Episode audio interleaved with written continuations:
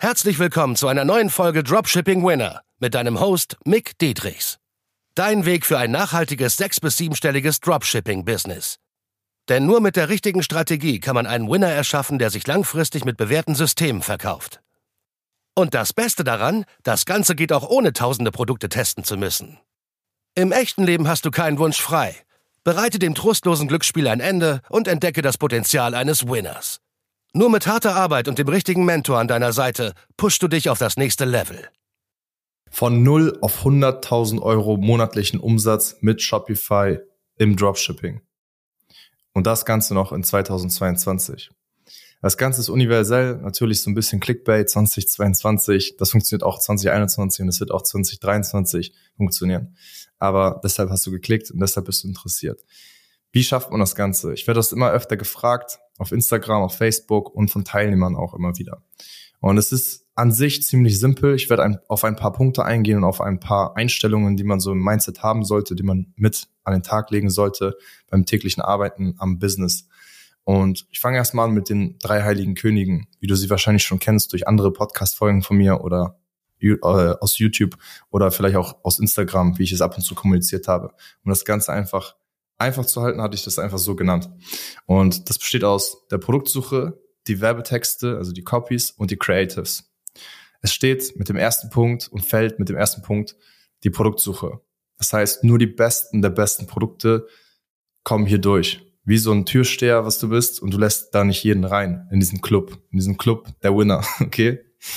Du willst da stetig besser werden und das bei jedem einzelnen Skill. Also nicht nur bei der Produktsuche, auch bei den Copies, also bei den Werbetexten und bei den Creators. Du willst ein richtig gutes Marktverständnis haben von dem gesamten Markt, um immer besser verstehen zu können, welche Produkte kommen gut an, welche sind langweilig, welche lösen keine Probleme. Es muss nicht immer ein Problemlöser sein. Aber es sollte etwas sein, was man einfach gut vermarkten kann. So durch diesen Wow-Effekt, das Klassische, wie man es kennt, durch das Probleme lösen oder durch die Neuheit wie beim Fidget Spinner als Beispiel. Problem ist da nur, dass es manchmal ein Hype-Produkt dann sein kann. Deswegen sind Evergreen-Produkte wie Problemlöser immer leichter zu vermarkten für die Langfristigkeit.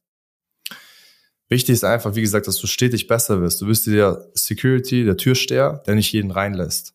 Weil hier wird mit das meiste Geld verbrannt. Weil es ist ganz simpel, ne? Teilnehmer, die bei mir sind und die nicht jedes Rotzprodukt launchen, die verbrennen viel weniger Geld als Leute, die alles Mögliche testen, einfach auf die Masse gehen. Das wird langfristig auch irgendwo funktionieren, aber es nagt einfach an der Motivation und ja, auch im Geldbeutel, wenn du da tausende Euro an Marketingkosten hast für Produkte, die einfach komplett scheiße sind, so. Dann der zweite Punkt sind die Copies, die Werbetexte.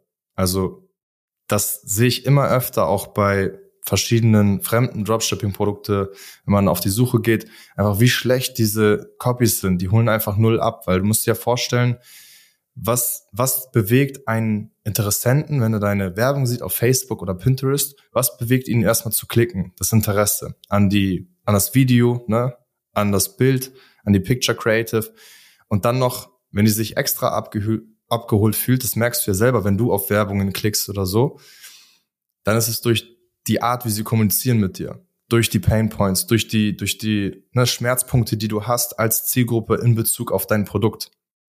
Und da willst du die Zielgruppe maximal verstehen, abholen und auch dann dementsprechend genau in sein Herz oder in ihr Herz rein kommunizieren, ja.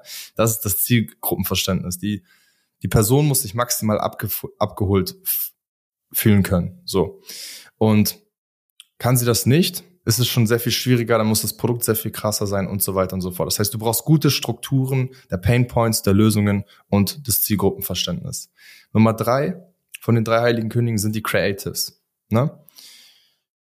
Da ist es wichtig, dass es natürlich ein Interesse weckt. Gerade die ersten drei, fünf Sekunden. Also es sind super Basics, was ich dir alles erwähne, aber da machen so viele Dropshipper immer noch die Fehler.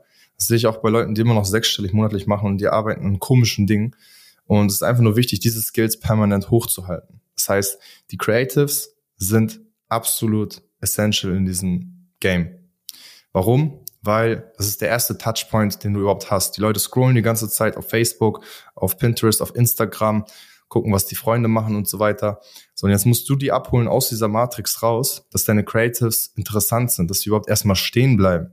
Weil das wird alles schnelllebiger. Die Leute haben keine Zeit, Ne? Die wollen hier ein Dopamin, da ein Dopamin, da ein Dopamin. So, und jetzt musst du die abholen irgendwie mit einer guten Creative. Das heißt nicht, dass du da so rumhampeln musst wie ein Clown oder sonst was. Oder dass das alles äh, übelst TikTok-lastig ist, weil du willst nicht entertain, du willst immer noch verkaufen. Und da den gesunden Grad zu machen, das ist die Kunst dabei.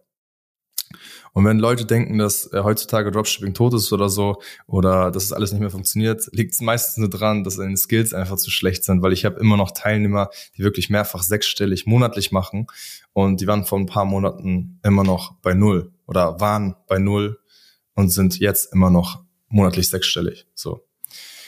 Da kommen noch viele andere weitere Eigenschaften mit dazu, also sowas wie Beharrlichkeit, Disziplin, Lernbereitschaft und natürlich auch das Feedback von jemandem, der schon dort ist, wo du hin willst. Weil wie willst du wissen, ob du besser wirst? Oder wie willst du wissen, ob du gut bist, wenn du niemanden hast, der dir sagt, dass du besser werden kannst oder was nicht so gut ist? Ne? Also heißt jemand, der schon die Erfahrungen gemacht hat, der schon dort ist, wo du bist, zum Beispiel wie ein Coach wie ich, ne? der schon mehrere Teilnehmer auch schon verholfen hat, da brauchst du einfach ein gutes Feedback für, so ein 1 zu 1 Feedback sozusagen.